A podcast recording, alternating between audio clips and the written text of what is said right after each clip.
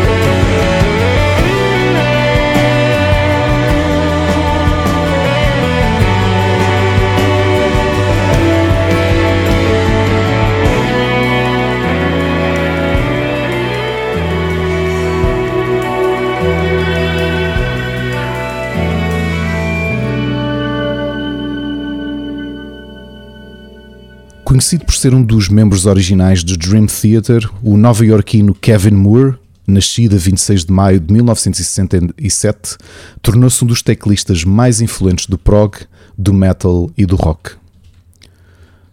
Permanecendo na colossal banda de metal progressivo até ao seu terceiro álbum, Awake, de 1994, Kevin conseguiu sempre manter uma participação ativa noutros projetos, tais como a banda Fates Warning ou mesmo a super banda Ossie, que fundou com o seu ex-colega de Dream Theater, o baterista Mike Portnoy. De todos os projetos de Kevin Moore, talvez aquele que seja mais injustamente esquecido seja Chroma Key, uma banda quase one-man show, apesar de Kevin convidar outros músicos para tocarem bateria, guitarra e baixo em algumas faixas, mas em que todas as composições, vozes, teclas e a grande maioria das linhas de baixo são gravadas pelo próprio Kevin Moore que assumiu de sempre o ónus de produzir e masterizar em sua casa os discos deste projeto. Chroma Key é sobretudo um projeto de eletrónica, de pop e de trip hop, o que diverge um bocadinho daquilo pelo qual Kevin Moore é conhecido. Lançando apenas três álbuns entre o período em que o projeto esteve ativo, entre 1998 e 2004, Kevin Moore foi progressivamente afastando-se da ribalta, apesar de ainda ter lançado até 2012 álbuns com os Ozzy. Depois de mais de 10 anos na Turquia, onde se dedicou à produção de bandas sonoras, acabou por ser público o seu regresso em 2013 aos Estados Unidos da América, numa total viragem de carreira. Aos 44 anos, o famoso teclista entrou na Faculdade de Medicina e, desde 2020, que tem prática clínica enquanto psiquiatra na Dakota do Norte. Kevin Moore, com o seu projeto Chroma Key, soube criar músicas com uma grande capacidade radiável que não atingiram a projeção que o músico nova-iorquino imaginou. Retirado o primeiro álbum de Chroma Key de 1998, o disco Dead Air for Radios, encontramos a faixa Undertow, uma música sobre o término de uma relação amorosa, com Kevin a fazer um uso inteligente da sua voz e trazendo toda a sua dimensão como exímio teclista para a produção de singles com potencial comercial.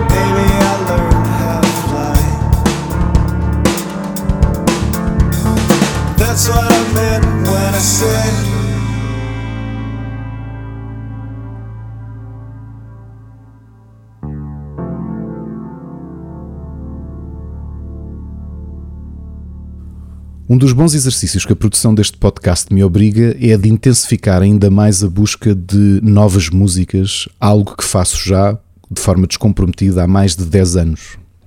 A tentativa de fazer uma curadoria pelos muitos, muitos projetos desconhecidos que vão surgindo diariamente, um pouco por todo o mundo, em variadíssimos géneros. Numa dessas pesquisas que fiz durante as férias do podcast e antes de ficar uh, recuperado da Covid, foram os Novo Testamento, um projeto interessantíssimo de synth pop criado em 2009, em 2019, aliás, entre Bolonha e Los Angeles, pelos italianos Andrea Mantioni e Giacomo Zatti, que convidaram a cantora norte-americana Chelsea Crowley para dar voz às suas composições.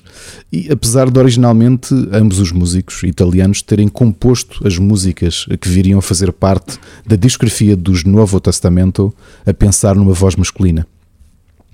É interessante vermos projetos contemporâneos a revitalizarem alguns géneros perdidos no tempo, e neste caso temos inspirações de Italo Disco, sem uma camada de azeite que cobria a maioria das músicas do género no seu apogeu comercial, e a synth pop dos anos 80.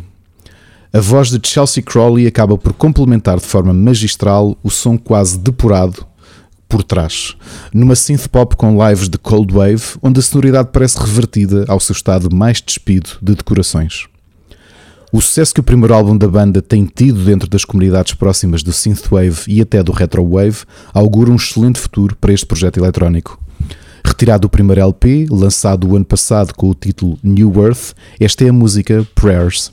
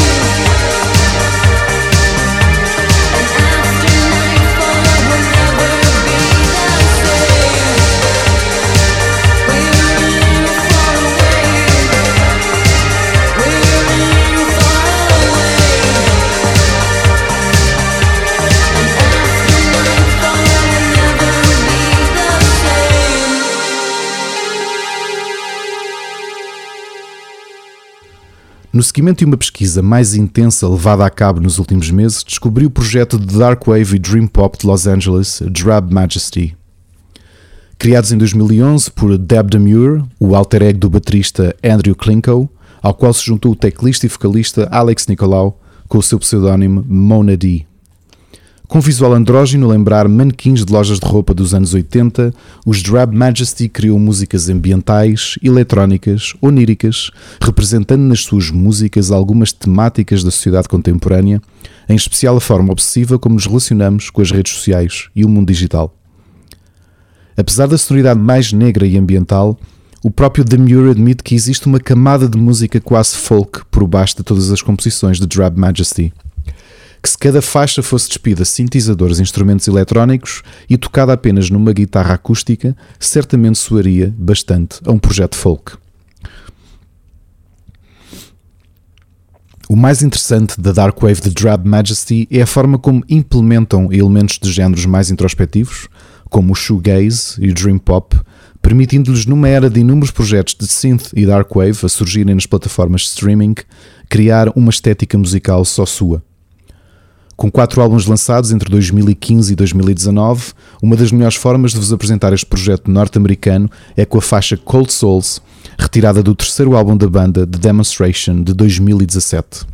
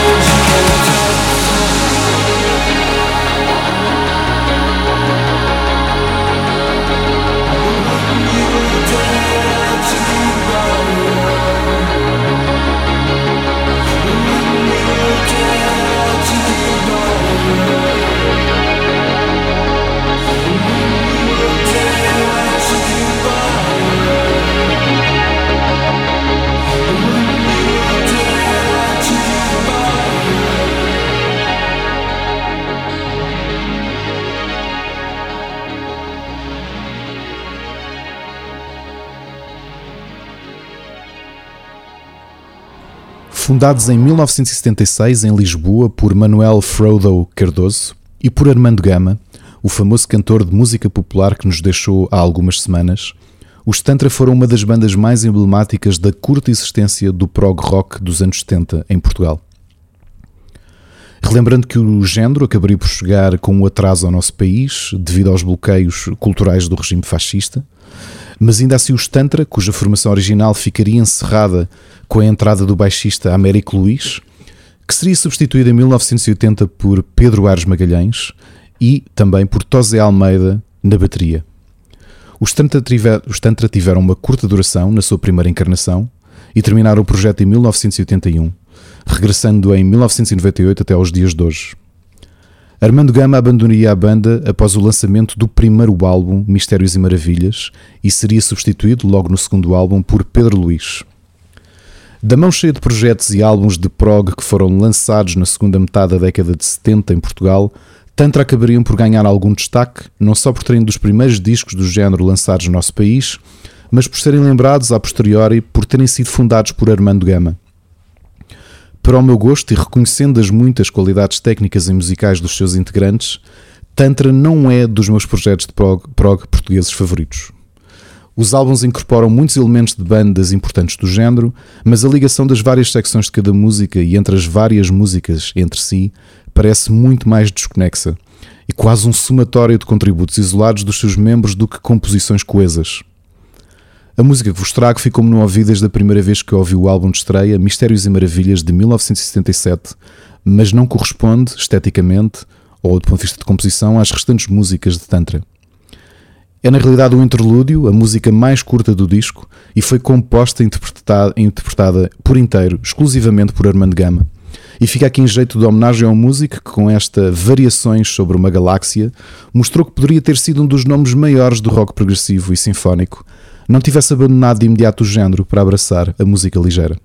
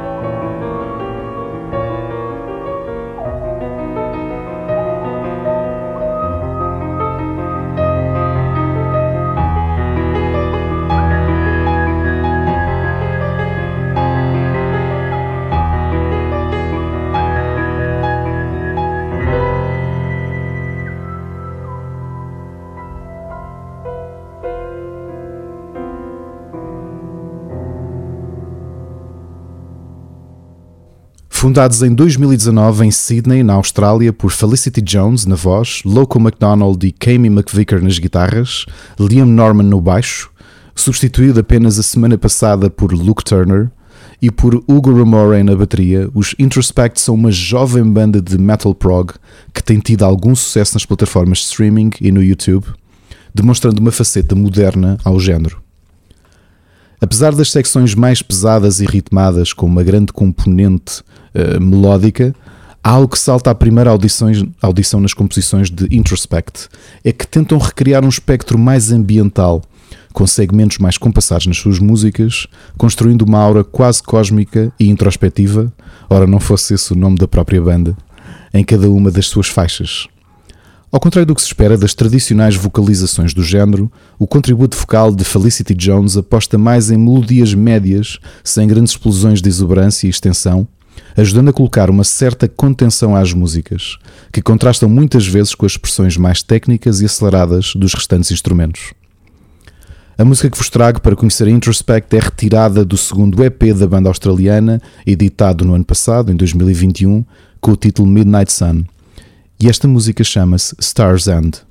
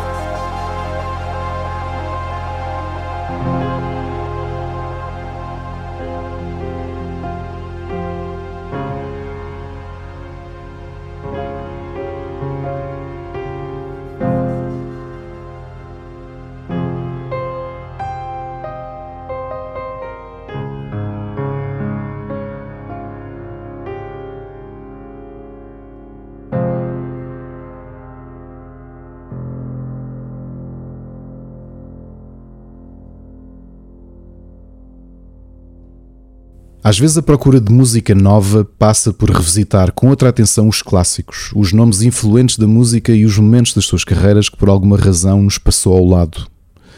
Já aqui trouxe um dos projetos dos anos 80 que ajudaram a definir a art rock e a art pop, os britânicos Japan, por quem nutro uma grande admiração, em especial pelo seu fundador e frontman, David Sylvian.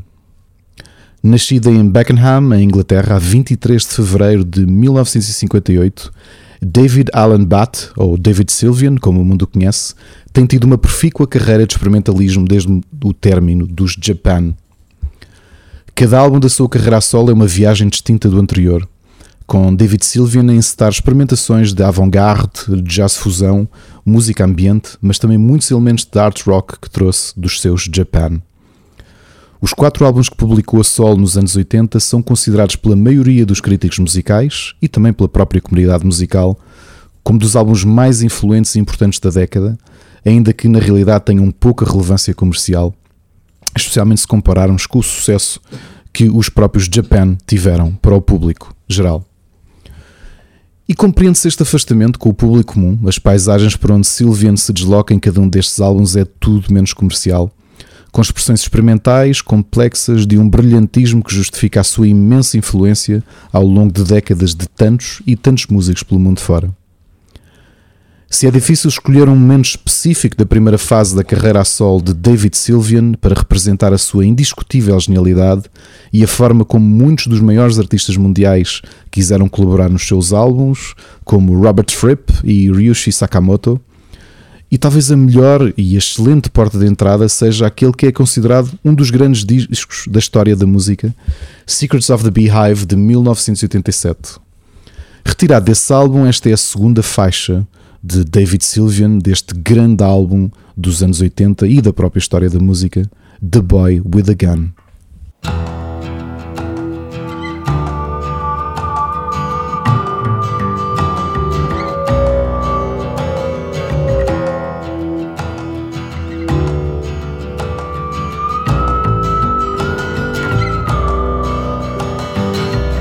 Knows well his wicked ways and cause of bitterness. A grudge held from his childhood days as if life had loved him less. Reading down his list of names, he ticks them one by. He points the barrel at the sky firing shots off at the sun. I'm the Lord, I'm the King. I am the wisdom, listen to me.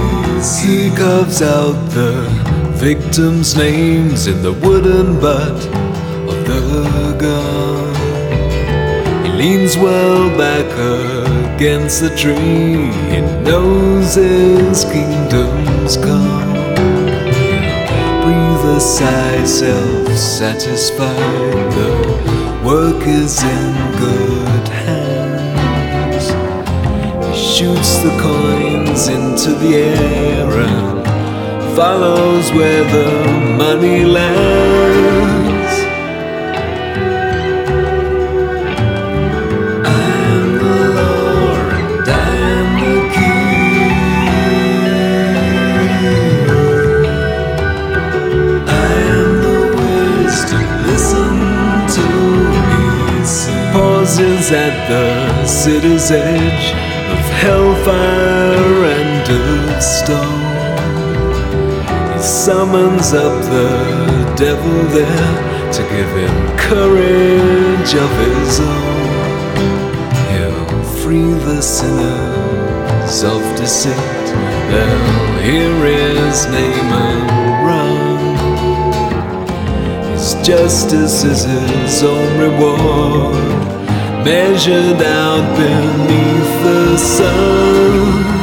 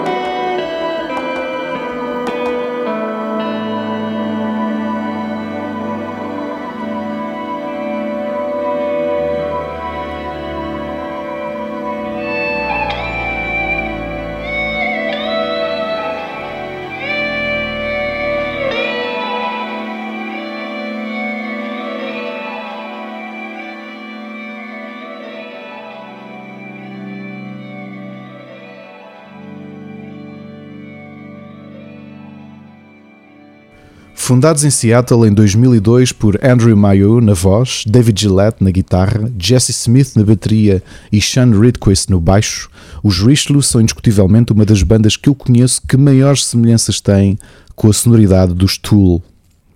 Para muitos a qualidade dos Richelieu fica por aí, como uma espécie de Tool de segunda categoria, mas para mim são algo mais. As similaridades entre a voz, as melodias e a forma de cantar de Mayo e Maynard são impossíveis de não reconhecer, mas a forma como incorporam um espectro ainda mais melancólico às suas músicas traz-nos à memória o tecnicismo e o quase desespero das composições dos da Mars Volta. Como banda de metal progressiva é interessante ver que Richelieu, ao contrário de tantas bandas com géneros, permite que seja a voz a dominar quase toda a paisagem musical. Maio é quase o bico em todas as músicas, dando até a sensação de estarem nos antípodas da maioria das bandas de prog, onde as longas secções instrumentais assumem muitas vezes o protagonismo. Com apenas quatro álbuns lançados até 2014, seria em 2012, com a saída de Andrew Mayo, que os Richelieu terminariam, ainda com o último álbum, Living as Ghost with Building as Teeth, inacabado. Juntar-se-iam logo em 2013 para terminar o álbum e esse viria a ser o canto do cisne até então dos Richelieu, que foram conquistando alguma atenção mediática dentro da comunidade do prog. Retirado do terceiro álbum da banda, Feathergun, de 2009, esta é Sister Lips.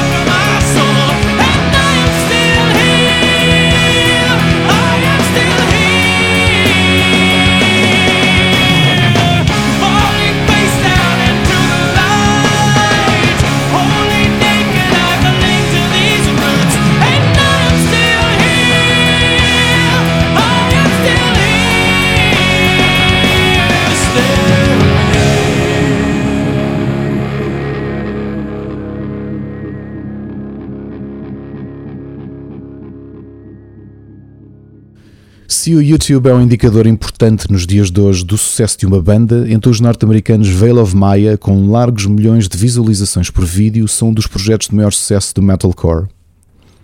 Fundados em Chicago, nos Estados Unidos da América, em 2004, pelo guitarrista Mark Okubo, pelo baterista Sam Applebaum, pelo, ba pelo baixista Christopher Igler, ao qual cedo se juntaram o guitarrista Timothy Marshall e o vocalista Adam Clemens, com o objetivo de continuarem as suas experiências passadas em bandas de death metal melódico.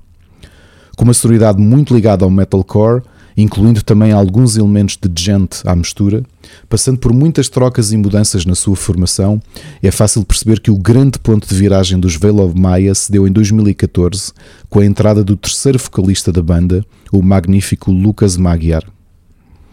Com tantas bandas de metalcore a tentarem reproduzir o sucesso comercial de Soilwork in Flames no início do milénio, é fácil assumir que o patamar onde os Veil of Maya chegaram agora se deve bastante à qualidade incontestável de Magyar com poderosos guturais, com os quais preenche os versos das músicas dos Veil of Maya, a contrastarem com a beleza e suavidade da sua voz nos refrões, refrões esses altamente catchy e que justificam os milhões de visualizações que a banda tem e o grande following que tem também nas redes e não só. Apesar de já não lançarem álbuns desde 2017, a música que vos trago para vos apresentar os Veil of Maya é um dos seus grandes singles de maior sucesso, Outsider de 2020.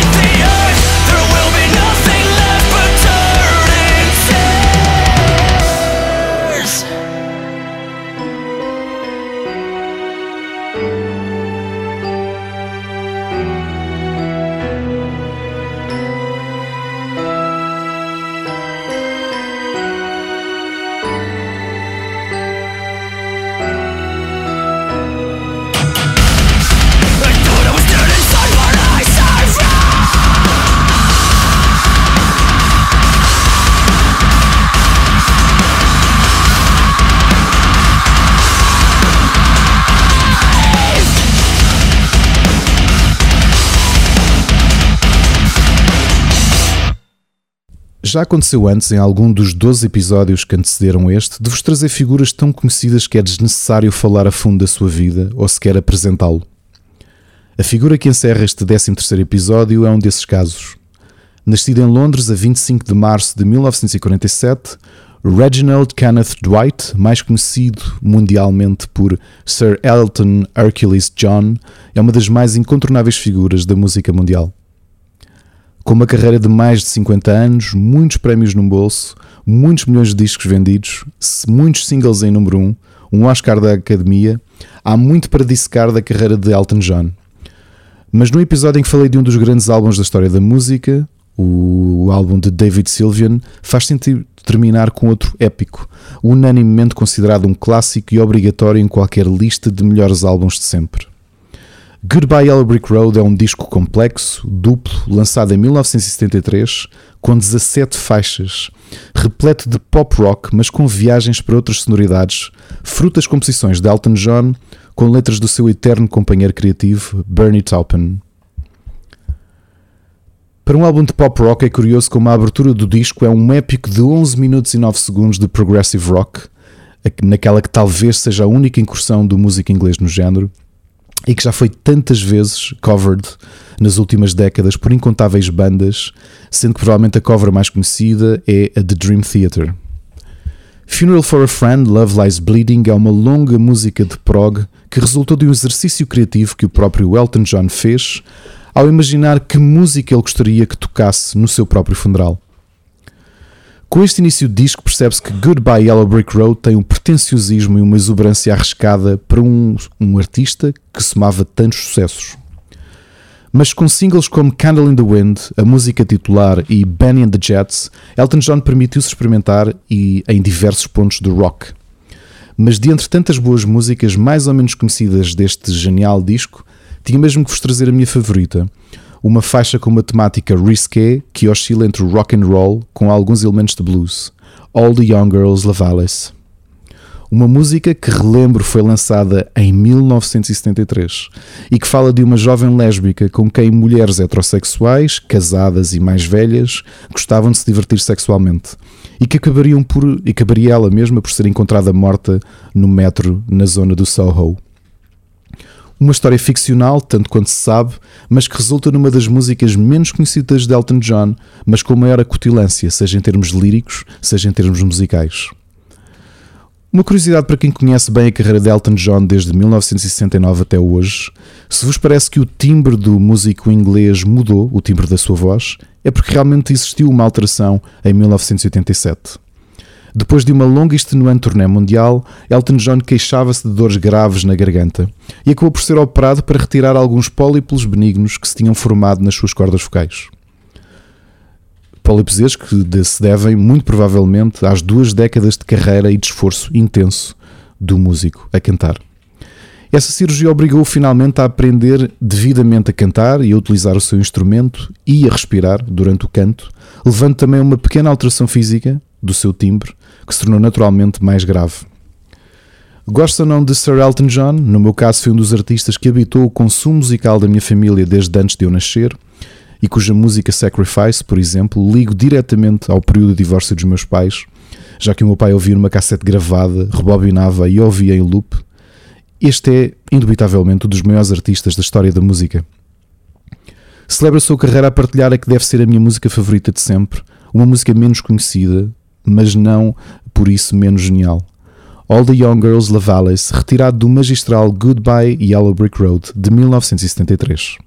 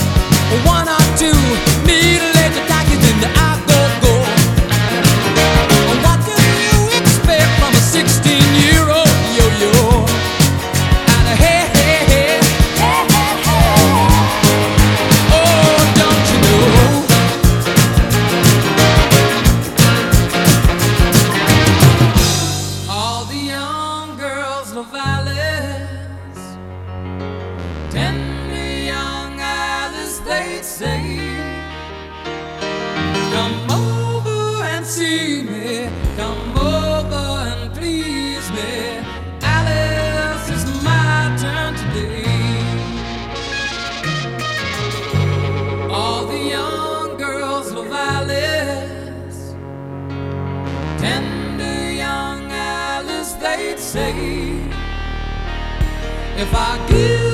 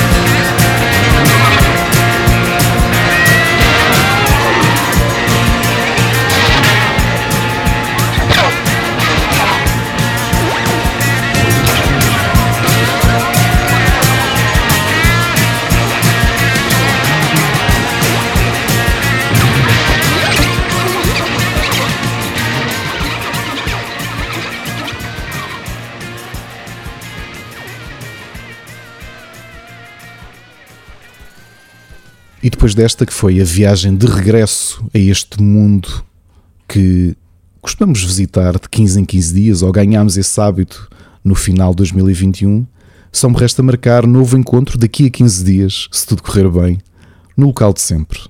E esse local, obviamente, fica para cá do abismo.